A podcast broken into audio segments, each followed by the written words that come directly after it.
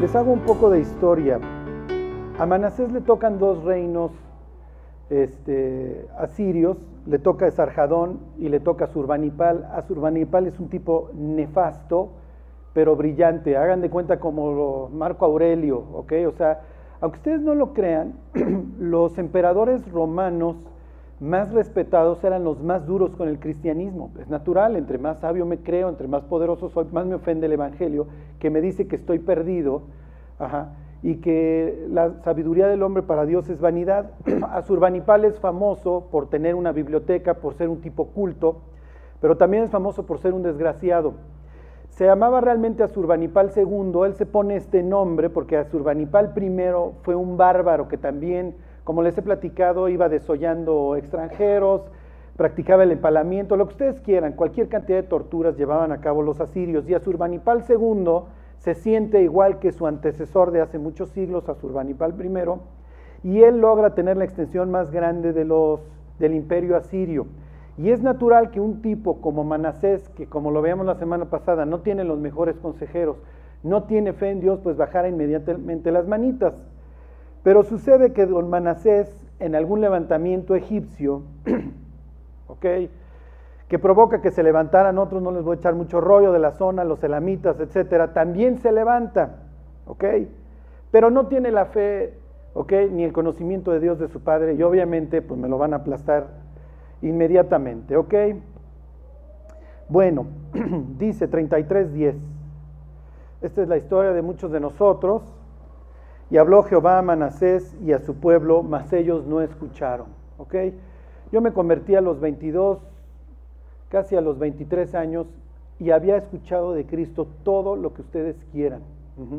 Pero la necedad es grande. Y acuérdense que Dios suele ser, por lo general, nuestro último recurso. ¿Ok? Tengo que tocar fondo. Y Manasés, pues es rey, le va bien, es totalmente proasirio. En alguno de los levantamientos egipcios puso hasta gente. Pero ahora que le tocó pues que este, pues no sé, rayo de valentía que, no, pues ahora ya voy por todas las canicas, pues ya hasta antiasirio se, se volvió, se le sube y entonces se lanza la victoria, ¿ok?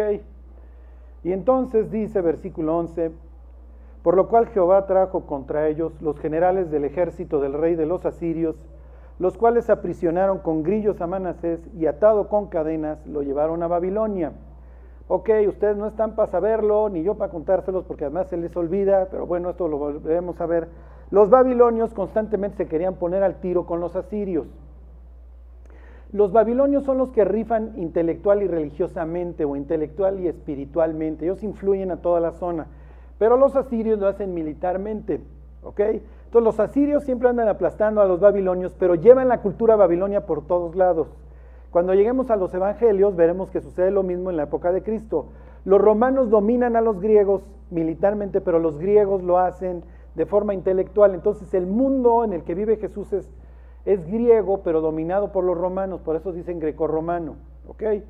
El caso que aquí don Azurbanipal fue poner manotas a los babilonios que andan en este ajo, que siempre se andan levantando, y por eso es que no lo llevan a Nínive o a Sur, que son las ciudades principales de los asirios, y se lo llevan a Babilonia. Y les hago la nota al pie de página porque hay historiadores que dicen, ya ven cómo la Biblia es un, es un rollo y ni siquiera es históricamente confiable. ¿Por qué se lo llevan a Babilonia? Bueno, mi cuate, porque los babilonios se andaban levantando y a Surbanipal los andaba aplacando. Por eso es que se lo llevan ahí. ¿Sí se entiende?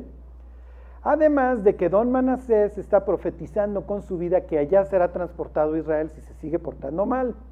Ok, entonces llega allá don Manasés ¿ok? Se lo llevan ahí atado con grillos, o sea, también esto es infamante para él, que llegara el rey de otra nación encadenado. Y dice, versículo 12, mas luego que fue puesto en angustias, ¿ok? Miren, no me pregunten por qué los seres humanos tenemos que tocar fondo, ¿ok? Ayer fui a una boda ahí en Veracruz y los dos testimonios de, tanto el novio como de la novia, para convertirse los dos tuvieron que tocar fondo. A uno de ellos lo secuestraron, ¿ok? En una borrachera, saliendo del antro, me lo levantan, ajá. lo secuestran, obviamente piden el rescate, su papá se enferma de, tanto estrés y eventualmente muere el papá por el secuestro del hijo. Y luego este señor acaba en la Universidad del Sur. Ajá, ¿sí conocen la Universidad del Sur?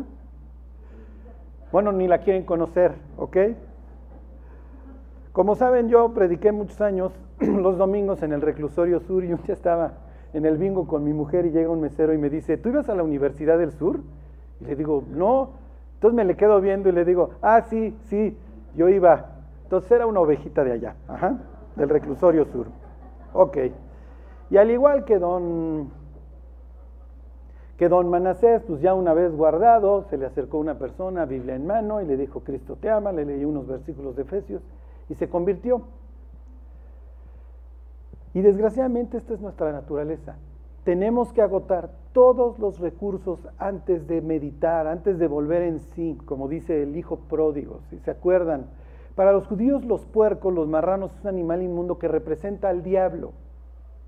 ¿Se acuerdan? No es casualidad que cuando Jesús está en el sector griego, en Gádara, y está un tipo que tiene miles de demonios, los demonios le dicen, bueno, por lo menos déjanos meter a los puercos.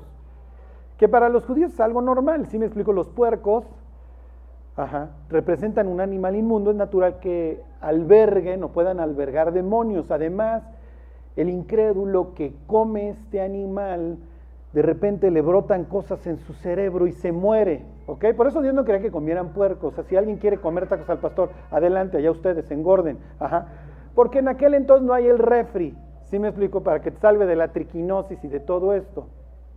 Entonces, para el judío el puerco está mal. El hijo pródigo, ¿se acuerdan? Acaba en una posilga con los marranos. En la mente hebrea lo que está diciendo es que descendió hasta el infierno, convive con los demonios. Y hasta que cae a la posilga, porque antes le buscó con sus amigos, se volvió a Dios. Y es el mismo caso de este Manasés. Y Manasés queda en la Biblia, como les diré, como un monumento a la maldad de un hombre y a la gracia de Dios. Y dice la escritura, donde abundó el pecado, sobreabundó la gracia. Y los pecadores suelen ser las personas más fieles a Dios. ¿Por qué? Porque el que mucho se le perdona, mucho ama. Ok, y entonces dice versículo 12, mas luego que fue puesto en angustias, oró a Jehová su Dios, humillado grandemente en la presencia del Dios de sus padres. Quiero decirles que cuando ustedes oran, están literalmente en la presencia de Dios. Al rato les explico cómo, cómo literalmente llegamos a esta conclusión. Fíjense, versículo 13. Y habiendo orado a él, fue atendido, pues Dios oyó su oración y lo restauró a Jerusalén a su reino. Entonces reconoció Manasés que Jehová era Dios. Y como les había contado, ya no le dio tiempo a Manasés. Pero quiero decirles aquí a todos los presentes, sí, lo más probable es que Manasés se convierte a los 61 años y muere a los 65. Ya, le quedaron cuatro años para revertir. Pero en la medida de lo posible, Manasés restauró todo lo que pudo hacer. Si le quedaba un año, dos años, tres de vida, ¿Cómo les diré? Él no lo sabe. ¿Cuánto tiempo le queda a cada uno de ustedes? ¿Cuánto tiempo nos queda a cada uno de nosotros para restaurar todo el daño que hemos cometido? Y con esto yo no les quiero decir que nuestros problemas se van a acabar mañana, lunes ni el martes. Pero lo que Dios espera de cada uno de nosotros es que seamos cada día mejores. Mejores que ayer. La Biblia dice que el camino del justo es como la luz de la mañana que va en aumento hasta que dan las 12 del día, hasta que el sol resplandece con toda su fuerza. Ok, dice versículo 14, después de esto edificó el muro exterior de la ciudad al occidente de Gijón, en el valle a la entrada de la puerta del pescado, y amuralló Ofel y elevó el muro muy alto. Ok, el sur de la ciudad, en el sur de la ciudad que había, ¿quién se acuerda? ¿El valle de qué? El valle de los hijos de qué? de los hijos de Inom que Dios compara al infierno, ¿se acuerdan? El Gehinom, el Gejena. Y es ahí donde había matado Manasés a uno de sus hijos. Cuando el diablo destruye la vida de una persona, destruye dos cosas. Lo mismo que hacían los reyes en aquel entonces. Número uno, destruye el muro y número dos, destruye el templo. ¿El muro qué implica? El muro implica tus defensas, entonces que puedas recibir cualquier cantidad de porquería en tu mente, en tu corazón. ¿Ok? Cuando Dios conquista el corazón de una persona, lo primero que hace es levantar un muro para que filtres, para que distingas la luz de las tinieblas. ¿Ok? Y obviamente se destruye el templo. ¿Para qué? Porque a Surbanipal o quien haya destruido esta parte del muro, porque Ezequías la dejó bien, aunque lo más probable es que fue el propio, por orden Manasés de, algún, de Sarjadón o de Azurbanipal, quien la destruyó para que nunca volviera a suceder que llegaran los embajadores asirios y hubiera un muro, ¿sí se entiende? Entonces destruyo el muro para que tú te quedes indefenso, para que siempre tenga yo la bota sobre ti, y destruyo el templo para decirte que mi Dios es superior al tuyo. Si ustedes leen estos libros de la reconstrucción, Esdras y Nehemías, uno está dedicado a la reconstrucción del muro y el otro está dedicado a la reconstrucción del templo. Entonces, reedifico mis defensas y reedifico qué? Mi relación con Dios. Entonces, cuando Manasés entiende esto y se da cuenta del daño que él ha cometido, vuelve a levantar el muro. Lo que él está diciendo es, voy a cuidar mi vida. ¿Sí se entiende? Charlie, ¿qué implica para mí? Voy a apagar la tele, ¿ok? Ya no voy a dejar el zaguán abierto, dijera el perro Bermúdez, ¿ok?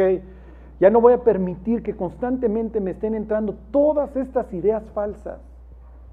Que la vida está en la fornicación, que la vida está en el dinero, que la vida está en el poder, como dice Jesús. La vida no consiste en los bienes que el hombre posee. ¿No es más la vida que el alimento? Pregunta Jesús. Ok, le sigo leyendo. Versículo, bueno, les en la segunda parte del 14 y puso capitanes de ejército en todas las ciudades fortificadas de Judá. Y aquí empieza a quitar todos esos dioses. Nos tardamos, ¿eh? Nos tardamos. Pero por algo hay que empezar. Versículo 15.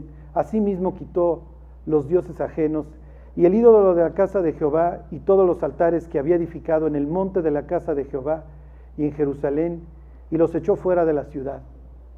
Ok, Miren, con esto yo espero que ya hayan tirado la guadalupana, si me explico, o el sangoloteo, o el San Antonio, las solteras, ya ni se iban a casar, entonces ya ni lo intenten. O la estampita, o lo que ustedes quieran. Porque miren, esos ídolos, pues hasta cierto punto todos entendemos, ¿no? Pues sí, no hace nada por uno. A mí un día me dieron una estampita que con esa ya no te estrellabas, y yo me seguía estrellando. Yo creo Dios desde el cielo decía, pues deja de chupar, maestro, y con eso ya la hacemos, ¿no? no estás ninguna estampa. No, Dios, pues es que sí quiero chupar y manejar. Por eso tenemos ídolos, porque queremos pecar, pero no queremos la consecuencia y pensamos que el ídolo nos va a hacer el paro. Pero los ídolos, miren, muchas veces son más profundos que un muñeco.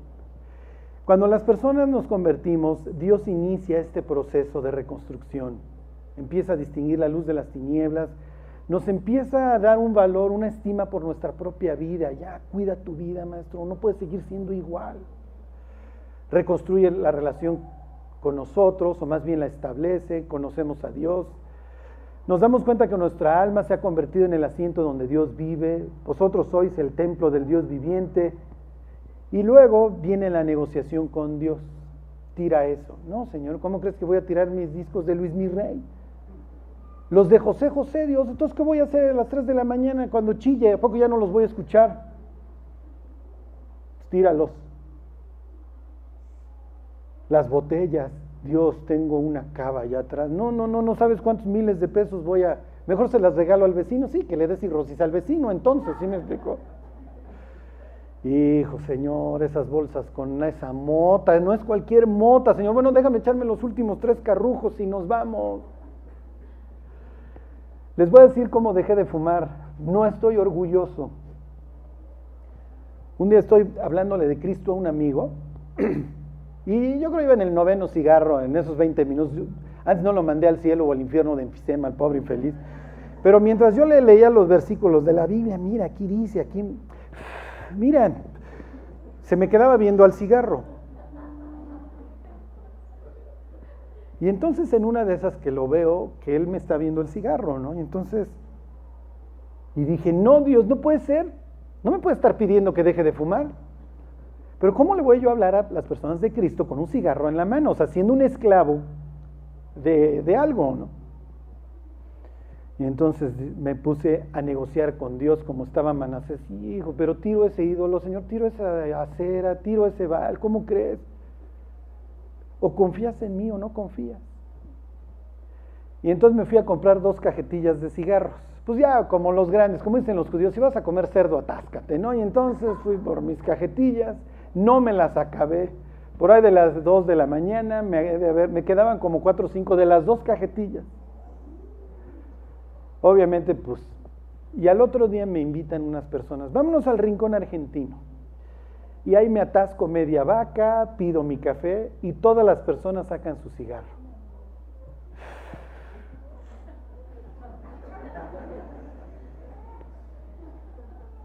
Y hace rato preguntaba a Mildred, ¿por qué nos prueba, Señor? Y yo haciendo esa oración.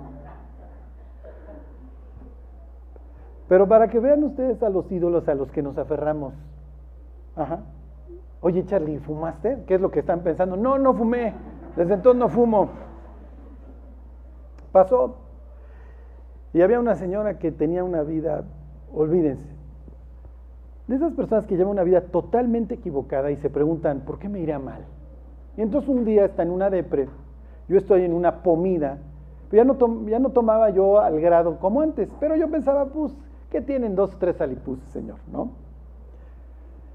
Y entonces estoy meneando la cuba, esa era mi manía, yo siempre le hacía hacia la cuba. Y entonces veo a esta chava chillando. Y entonces voy presto a mi carro por mi Biblia. Y entonces entro a la comida, imagínense el ambiente que le estoy platicando, o sea, pero ya uno no sabe dónde... Cuando te saca Dios de esos lugares dices, ¿cómo vivía yo ahí? Pero bueno, antes ahí vivíamos, la posilga nos encantaba y éramos parte del paisaje. Y entonces voy por la Biblia y entonces le empiezo, mira, aquí la Biblia dice esto y dice aquello. Y entonces le digo, mira, lee aquí.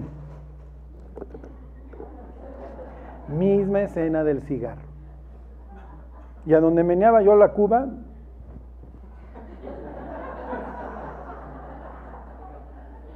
Y entonces, no, no, no, esto no puede pasar. No, Dios, no me estás pidiendo que deje las cubas. Digo, ya el cigarro fue Y me acuerdo que puse mi vaso en, la mesa y dije, nunca voy a volver a tomar. Y las carcajadas que ustedes acaban de echar de que yo le hacía así, las echaron aquellos borrachos, porque decían, ¿cómo creen? Y Dios nos va dando victoria. Pero ¿qué es lo que Dios está esperando de nosotros? ¿Perfección? Pues nunca la va a encontrar. Está esperando lo mismo que encontró un día en Manasés. Está esperando disposición y que estemos con esas ganas de ya que nuestra vida no sea igual, y la disposición a morir a nuestros ídolos. Todos llegamos, es natural, a Cristo cargando toda clase de ídolos. Y les digo, no necesariamente muñecos, ¿eh? sino ídolos mucho más profundos. Y todos vivimos constantemente en esa negociación en donde Dios tenga una imagen. Había una vez en el reclusorio un intelectual. Se peinaba así como hongo, sus lentes redondos, la típica persona que esperarías encontrar ahí en el Parnaso en Coyoacán, discutiendo y diciendo, hasta la victoria siempre, y hablando del Che Guevara y del comunismo. Y en la época de Jesús esto hubiera sido un celote. Y estábamos a punto de hacer la conferencia ahí en el reclusorio, que hacía, bueno, ya las vamos a volver a hacer ahí cada año, y antes de cada plática, dos personas daban su testimonio. Les soy muy franco, todos los testimonios en el reclusorio empiezan igual. Vengo de una familia destruida, de ahí fui a la, pandilla y de ahí acabé aquí. No, no hay nada más que agregar. Pero la parte, de la, la parte del cómo, la parte del cómo siempre es increíble. Y entonces estoy escuchando al intelectual. Y cuando él estaba dando su testimonio, yo dije, yo ya sé con qué pasaje se convirtió este cuate. Y entonces cuenta que él lleva una vida equivocada, pero que efectivamente es un intelectual, que estudió dos carreras, seguramente con el MOSH, Filosofía y Letras y Sociología, una de esas super grillos, ¿no? ¿no? Aclaró cuáles, pero grandes calificaciones, etcétera. Luego no sé si hizo acopio de armas, vayan ustedes a saber. Y cuando el cuate está ahí en el reclusorio, en el fin de sí mismo, una persona empieza a gritar, si alguno quiere escuchar la Biblia, baje. Y entonces este cuate lo oye y llega a escuchar. Y el pasaje que le toca ese día a la persona que iba a predicar era Hechos 17, en donde Pablo está predicando en Atenas, en el Monte Marte, a los filósofos, y este señor escucha, pero Dios, habiendo pasado por alto los tiempos de esta ignorancia, ahora manda a todos los hombres en todo lugar que se arrepientan. Y dice este cuate, ¿ignorante yo? Sí lo soy, mi vida está destruida. Y todo este ídolo que él había hecho de sí mismo y de ser un intelectual, Dios se lo derribó con un soplido y le dijo, eres un ignorante. Y la cosa más sensata que puedes hacer es arrepentirte. Y piensen en Pablo, un fariseo que no viene al caso predicándole a los griegos, no tiene nada que ver, aunque Pablo todavía le cita a dos autores griegos, a dos filósofos griegos en su predicación, como para intentar hacer una especie de puente. Pero Pablo y los griegos no tienen nada que ver, son dos mundos y dos filosofías y dos visiones totalmente distintas. Y Pablo diciendo, Dios ha pasado por alto los tiempos, imagínense cuando se los dijo, de esta ignorancia mis queridos atenienses, ustedes son una bola de ignorantes. Y Dios, habiendo pasado por alto estos tiempos, ahora les, ahora les manda, les ordena que qué? Que se arrepientan. Y dice la Biblia que Dionisio, que Dionisio es Baco, el dios del, alcohol, esto es como si te llamas el Chelas, el administrador del foro, Dionisio el aeropagita, se arrepintió. Imagínense cuántas barbaries, cuántas cosas se había fletado Dionisio durante toda su vida y de repente llega un cuate judío raro, un bicho extraño en ese ambiente, que les dice, mis cuates, arrepiéntanse. Y Dionisio dijo, es lo más sensato que he escuchado, que alguien ha venido a decir a este monte. Y se convirtió. Entonces les digo, algunos traemos ídolo de intelectual, otros traemos ídolo de lo que ustedes quieran. Y Dios entra a esta negociación con cada uno de nosotros y los empieza a tirar. Bueno, Versículo 16. Don Manasés se va a poner a leer la Biblia todos los días. Reparó luego el altar de Jehová y sacrificó sobre él sacrificios de ofrendas de paz y de alabanza. Y mandó a Judá que sirviesen a Jehová, Dios de Israel. Lo más probable es que han pasado 51 años con un templo cancelado. El templo tenía años de cancelado antes de que ascendiera al trono Ezequías, el papá de Manasés Ezequías restaura los sacrificios, ¿se acuerdan? Había que sacrificar diario. Llega Manasés, cancela el templo, lo profana, lo hace inmundo, destruye toda su vida, la vida de los israelitas. Obviamente destruye la vida de su familia Manasés porque es la primera que nos llevamos de corbata. Y luego, ¿saben qué? Vamos a restaurar nuestra relación con Dios. Y ahí tienen a un Manasés diciendo, préstenme la Biblia, ¿qué hay que hacer? Ya me convertí, ahora ¿qué hay que hacer? Bueno, Manasés, pues hay que sacrificar ofrenda mañana y tarde, mañana y tarde, porque algún día vendrá alguien que va a dar su vida por nosotros y lo representamos todos los días. Bueno, versículo 17. Pero el pueblo aún sacrificaba en los lugares altos, aunque lo hacía para Jehová su Dios. Desgraciadamente el sincretismo y este champurrado que había provocado Manasés no acabó. ¿Y por qué esto es importante? Porque Manasés había dañado tanto al pueblo que cuando lo quiso componer ya no pudo. Joven, acuérdate de tu Creador en los días de tu juventud. Entre más jóvenes conocemos a Dios, lo más probable es que más tiempo tengamos para reparar no solamente nuestra vida, sino la vida de los que nos rodean. Y luego fíjense lo que dice el cronista, versículo 18. Los demás hechos de Manasés y aquí que dice, y su oración a Dios. Y las palabras de los videntes que le hablaron en nombre de Jehová Dios de Israel. He aquí, todo está escrito en las actas de los reyes de Israel. Y vuelve la triga al burro o la burra al trigo, fíjense, versículo 19, su oración también. En unas pequeñas líneas, dos veces, Dios hace énfasis en que oró, en que buscó a Dios. ¿Sí entienden lo que está diciendo el cronista? Los libros de crónicas están destinados principalmente a los que regresen del cautiverio años más tarde, concretamente 70 años más tarde.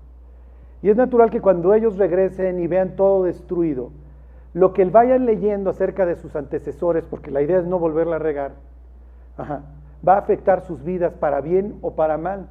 Por eso el cronista les está diciendo, miren, la ciudad está destruida, el templo está destruido.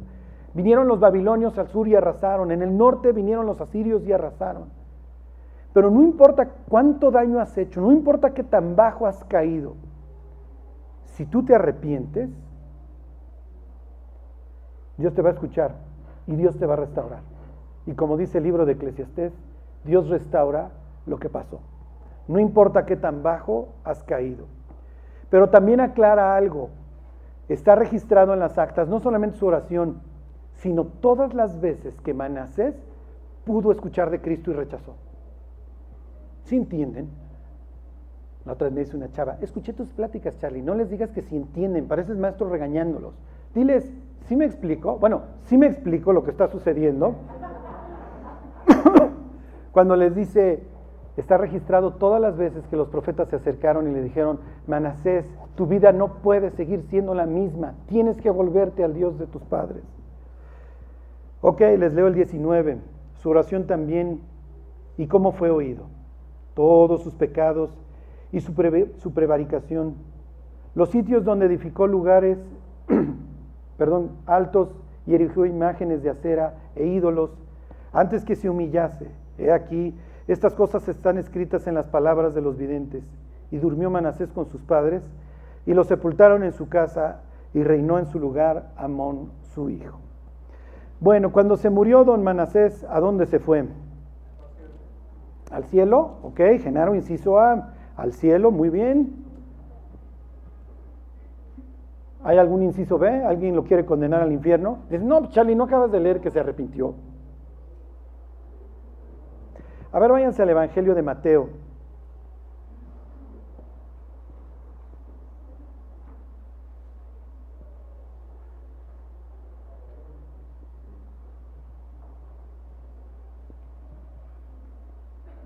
Hay reyes que la Biblia evita. Pero fíjense, hay personas que no te esperarías encontrar entre los abuelitos de Jesús. Uno diez, ahí están.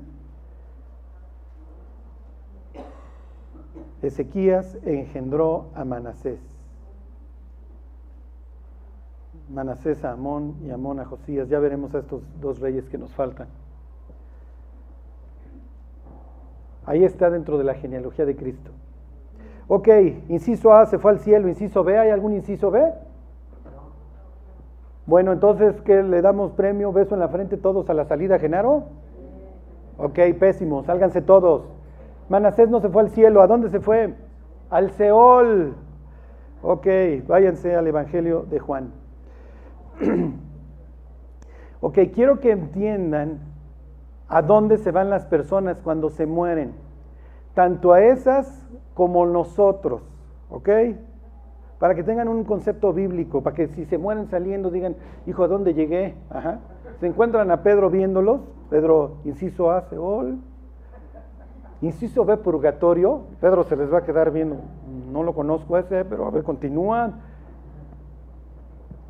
Ok. Y con esto quiero explicarles en palabras del propio Cristo, la salvación. ¿Ok? ¿Por qué las personas, aún Manasés, van al cielo? A ver, váyanse al, capítulo 19 del Evangelio de Juan.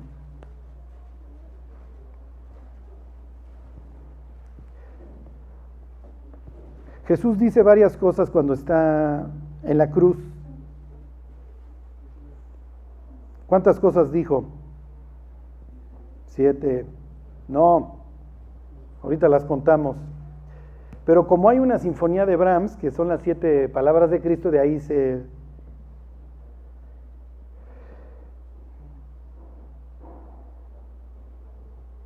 Ok, son ocho cosas que dice Jesús desde la cruz y a través de estas les voy a explicar la salvación. Y ahorita se los hilo con la vida de Manasés y dónde acabó Manasés y dónde está ahora Manasés. Ok, Jesús está siendo crucificado y dice 19:26, cuando Jesús vio a su madre y al discípulo a quien él amaba, quiero decirles que este es el único discípulo que está al pie de la cruz, es Juan, que estaba presente, dijo a su madre, he ahí tu hijo.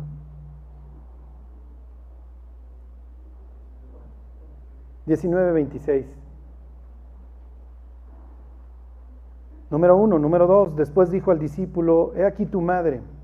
Y desde aquella hora el discípulo la recibió en casa. Jesús es el primogénito, obviamente, de María. Obviamente José ya no figura. Y el primogénito, ¿se acuerdan? Era el que se encargaba de cuidar de la casa, de cuidar de la viuda y de cuidar de sus hermanos. ¿Ok?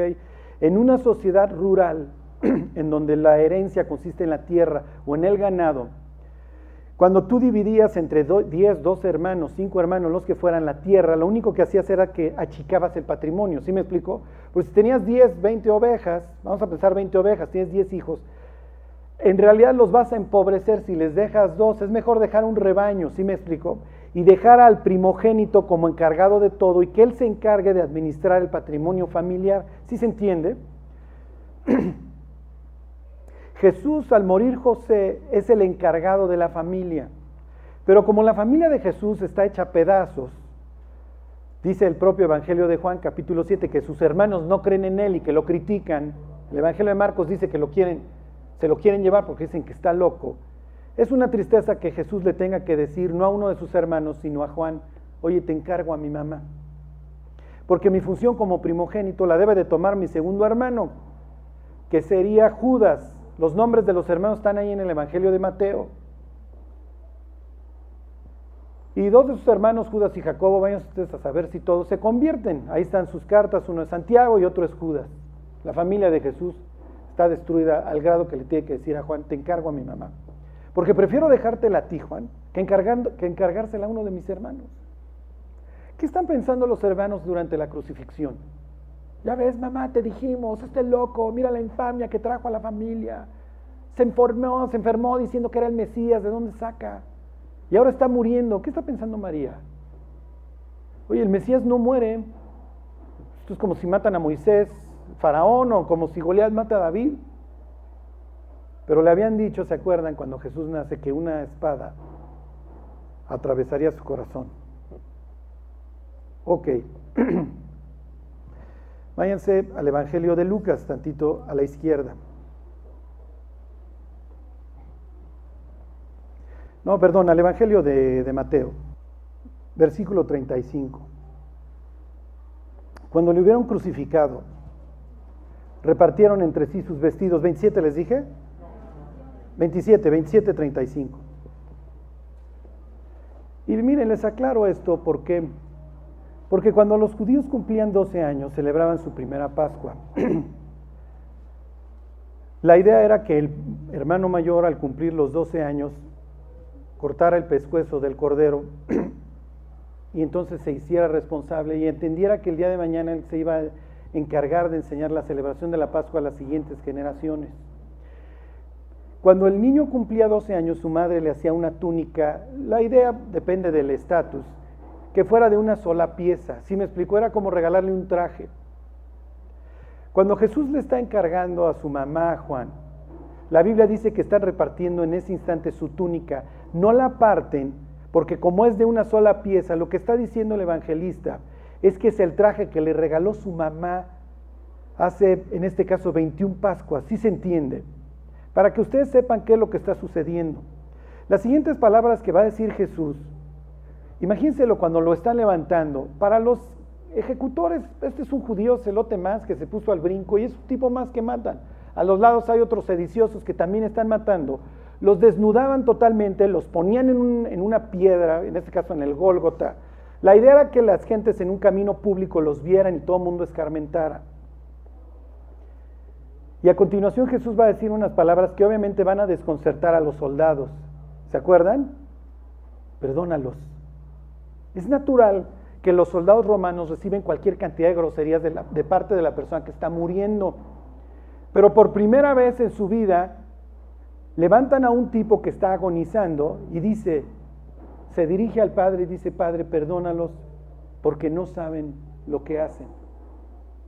Jesús es crucificado a las nueve de la mañana y es justo cuando el sacrificio continuo tenía lugar. Los judíos tenían que sacrificar un animal en la mañana y en la tarde, todos los días del año. Imagínense la trompeta sonando a la distancia y Jesús es levantado. Van a pasar tres horas y a las doce del día vienen las tinieblas sobre toda la tierra. ¿Ok? Y Jesús va a decir otras palabras, ¿cómo les diré? Y ahí es a donde quiero llegar, para que ustedes entiendan que la salvación no fue gratuita. Cuando un tipo nefasto como Manasés, un asesino, un violador, se arrepiente y la persona dice, voy a ir al cielo, es natural que, el, ¿cómo les diré? Las personas digan, ¿cómo es posible que este tipo se vaya a ir al cielo? Y no se va a ir por su linda cara, se va a ir porque alguien más dio su vida por él. Van a venir las tinieblas. Y la Biblia dice que Dios va a empezar a castigar a Cristo por todo lo que nosotros hicimos. Dice la escritura con todo. Quiso Jehová sujetarlo a padecimiento. Jesús va a empezar a recibir todo el castigo que nosotros merecemos. Pero unos minutos antes la Biblia no aclara, antes de que venga el castigo sobre él, los dos sediciosos estos no eran rateros, a los rateros no los crucificaban. Los dos sediciosos estos empiezan a decirle a Cristo, si eres Dios, que es lo que le están gritando los de enfrente, salvan, sálvate a ti mismo y a nosotros. ¿Qué es lo que están diciendo? Cambia mis circunstancias, pero no cambien mi corazón. ¿Para qué te quieres bajar? ¿Para qué te quieres bajar? Les hubiera podido preguntar Cristo. ¿Para que te vuelvan a, para que te vuelvan a aprender? Vas a seguir intentando traer la justicia a Israel. Te vas a querer quitar la bota romana matando gentes. Era lo que hacían los elotes. A sus paisanos que odiaban a los saduceos vendidos a Roma, ¿se acuerdan? Les cortaban algún miembro. ¿Por qué? Porque la Biblia establecía que ninguna persona que le faltara un dedo, una oreja, lo que fuera, podía oficiar en el templo. Entonces, en los caminos en aquel entonces, si eras un saduceo, ¿Se acuerdan que un levita ve a un cuate ahí tirado? Y dice, no, pues ¿para qué me acerco? Y a veces decimos, bueno, es que eran muy puritanos, no quería tocar este, al cadáver para no contaminarse. Y también dirían, bueno, sí, pero de la cueva luego te salían tus paisanos, los elotes, y te cortaban un dedo, una oreja. Es lo que hace Pedro en el Getsemaní, ¿se acuerdan? Piensen en las personas hoy. Es que Ojalá Trump sí, piensan muchos americanos, arregle Estados Unidos. Ahora que viene el año electoral, ¿a quién vamos a elegir que cambie nuestras circunstancias? Y Dios diciendo, las personas no pueden cambiar las circunstancias, mis cuates. Y mucho menos su corazón. Y el problema del ser humano no radica en sus circunstancias, radica en su corazón. Y uno de los sediciosos estos en algún momento ve que esto va en serio y se arrepiente y le dice, acuérdate de mí cuando estés en tu reino. Imagínense escuchar testimonios en el cielo, a ver qué pase el guerrillero, qué pase el Che Guevara versión bíblica. Cuéntanos, ¿por qué te convertiste? Pues mira, estaba yo agonizando igual que el maestro, me asomé, vi rey de los judíos, y de repente escuché que él decía, Elí, Elí, lama sabactani. Era el Salmo 22, y me acordé de mi escuela dominical. O vayan ustedes a saber qué es lo que lo llevó a convertirse en ese instante que le dice a Jesús, acuérdate de mí cuando estés en tu reino. ¿De dónde sacas que este es el rey? Dios mío, Dios mío, ¿por qué me has desamparado? Es un salmo que describe la crucifixión. Y aquí les hago el paréntesis. Todo lo que le puedas enseñar a tus hijos de la Biblia, porque quizá algún día esto da fruto. Hudson Taylor desde chico está escuchando del Evangelio. Su papá tenía una farmacia y dice, en mi vida me voy a convertir. Pero yo también voy a estudiar medicina, voy a tener mi propio negocio y me voy a desafanar de mis padres porque ya no los aguanto. Y su hermana sabía de la mala conducta de Hudson y de su mala actitud y escribe un día en su diario, voy a orar diario por Hudson hasta que se convierta. Y entonces Hudson un día se acuerda de algunos versículos que desde chiquito escuchó y se convierte. Y a la primera que le dice, ¿qué crees? Invité a Cristo a mi corazón, le pedí perdón a Dios y va a la otra corriendo por su diario y le dice, mira, todos los días llevo orando por ti.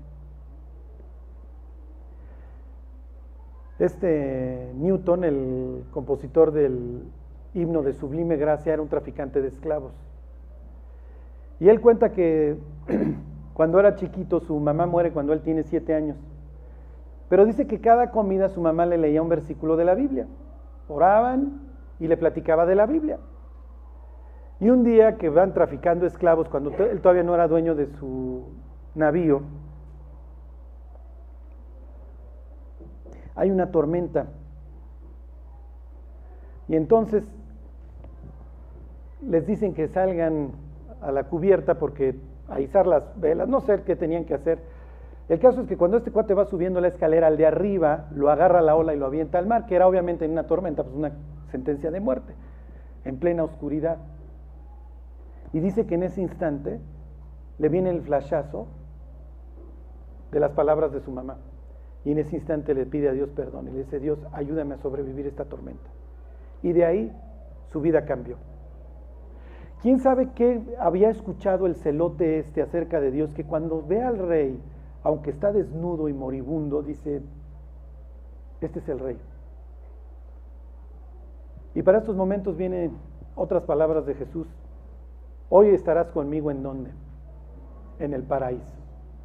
Hoy efectivamente vas a ir al Seol y el Seol estaba dividido en el infierno, la parte infernal, y la parte de consuelo, en donde estaban esperando que viniera el Mesías. ¿Ok? Y la próxima semana les termino de contar las palabras de Cristo. Nada más váyanse al Salmo 22. Porque de las últimas palabras que va a decir Jesús, antes de unas terribles, y las terribles se las digo la próxima semana, porque no los quiero dejar asustados a medias, Jesús va a decirle al Padre, Salmo 22, Dios mío, Dios mío, ¿por qué me has desamparado?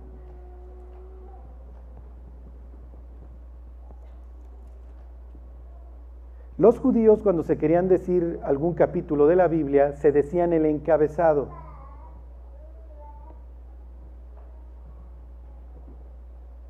¿Dónde está hoy Manasés? Muy bien, Genaro ya se redimió, hoy está en el cielo. ¿Ok?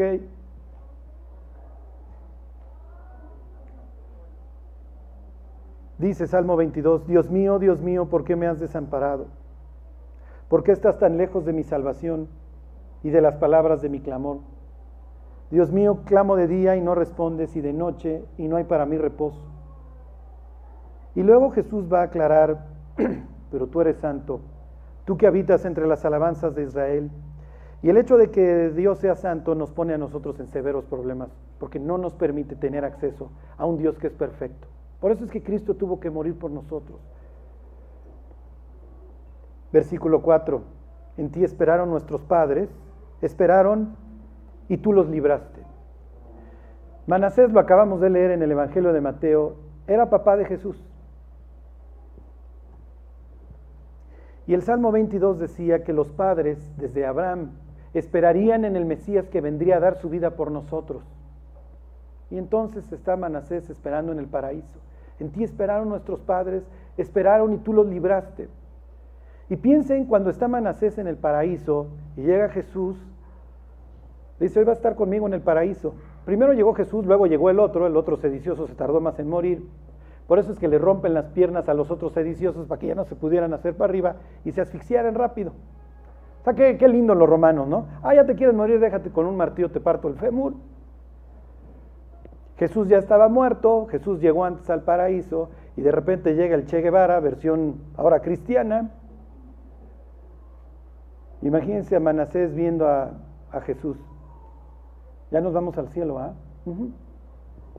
En tres días nos vamos, muchachos. En tres días los voy a llevar a la presencia del Padre. Van a ver Dios cara a cara. Porque el paraíso era un sitio de espera hasta que la justicia fuera satisfecha.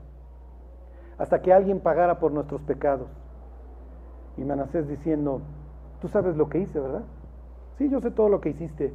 Yo no merezco ir al cielo. No, no lo mereces. Pero hace unos minutos acabo de pagar por todos tus pecados, Manasés.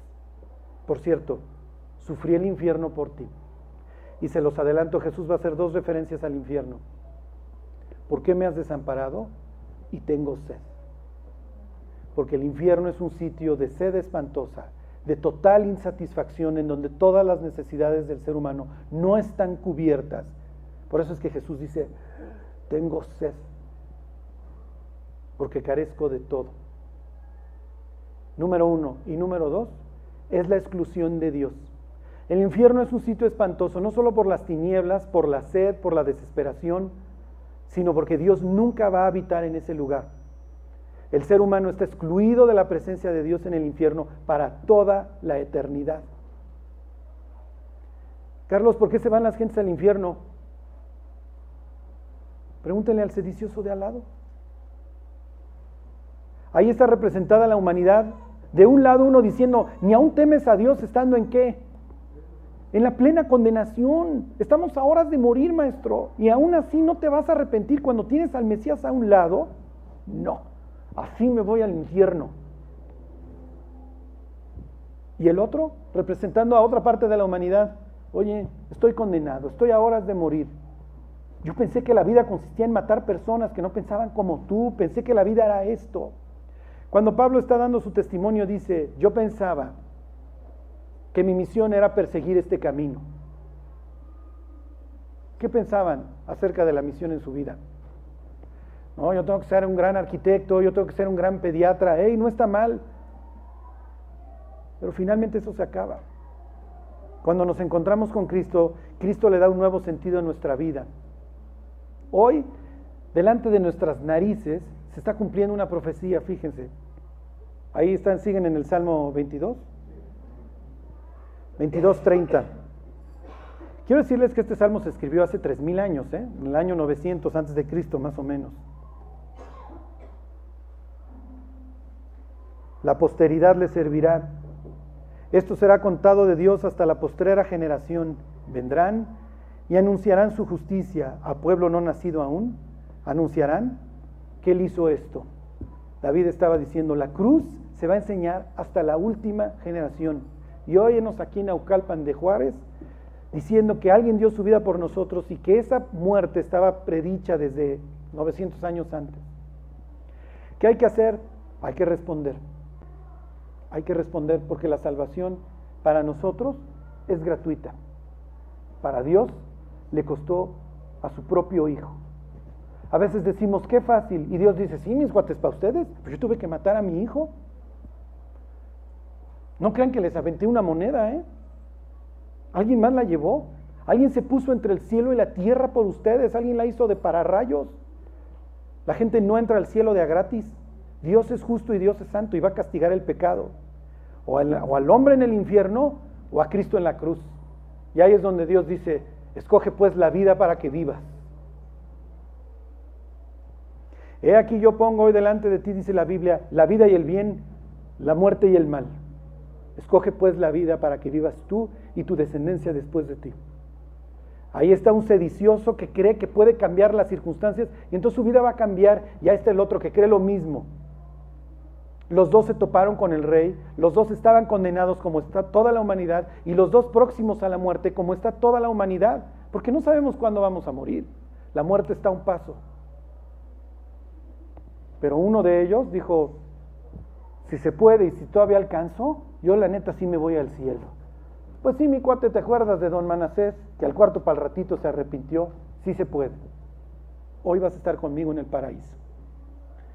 ¿Te imaginas esa mañana saber que, que vas a estar dos, tres días colgado hasta que te asfixies en un dolor indescriptible? Encontrarte con Dios y decir, voy a estar hoy con el rey en su reino. Y tres días después Jesús ascendería al cielo y se llevaría a todos estos que lo estaban esperando al cielo. De ahí esperando, como dice la Biblia, hasta que Dios ponga a todos sus enemigos por estrado de sus pies. Los que hoy mueren en el Señor ya no tienen que ir al Seol, van directo al cielo. Ese sitio de espera ya se acabó. Cristo ya satisfizo las demandas de justicia de Dios.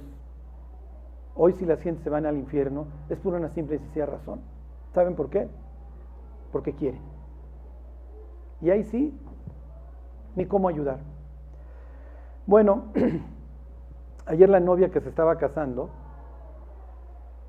estaba dando su testimonio y decía que, dice, iba yo a satélite, antes de, porque ahora viven en Veracruz, y una mañana Charlie preguntó que si alguien quería recibir a Cristo. Y dice, yo dije que sí, yo sí quería recibir a Cristo, yo sí quería una nueva vida. Bueno, pues si hoy alguien quiere recibir a Cristo ahí, Jesús está tocando. Vamos a orar y si hay alguien le quiere pedir perdón a Dios, lo único que tienes que hacer es reconocer que sí, que merece el infierno. darle gracias a Dios que Él haya pagado por ti y pedirle que te dé una vida distinta, una vida nueva. Es lo que Dios promete. Y como dijera don Manasés, Jesús, en ti esperamos nosotros y todos tus padres. Esperamos y efectivamente tú nos libraste. Dios, hoy te quiero dar gracias por tu amor, por haber sacrificado a tu Hijo por mí. Jesús, te doy las gracias por haber pagado por todo lo que yo merezco. Te doy las gracias porque tú sufriste el infierno por mí. Por favor, Jesús, perdóname y ven a mi corazón. Quiero pedirte, Dios, que borres todos mis pecados y me des la nueva vida que tú me prometes. Te quiero pedir esto, Señor. En el nombre de Cristo Jesús, mi Salvador, a quien yo invoco. Amén. Bueno, pues si hoy alguien quiso invitar a Dios, la oración no es una fórmula mágica y lo que Dios ve es que abrimos el corazón. La Biblia dice de modo que si alguno está en Cristo, nueva criatura es, cosas viejas pasaron, he aquí todas son hechas nuevas.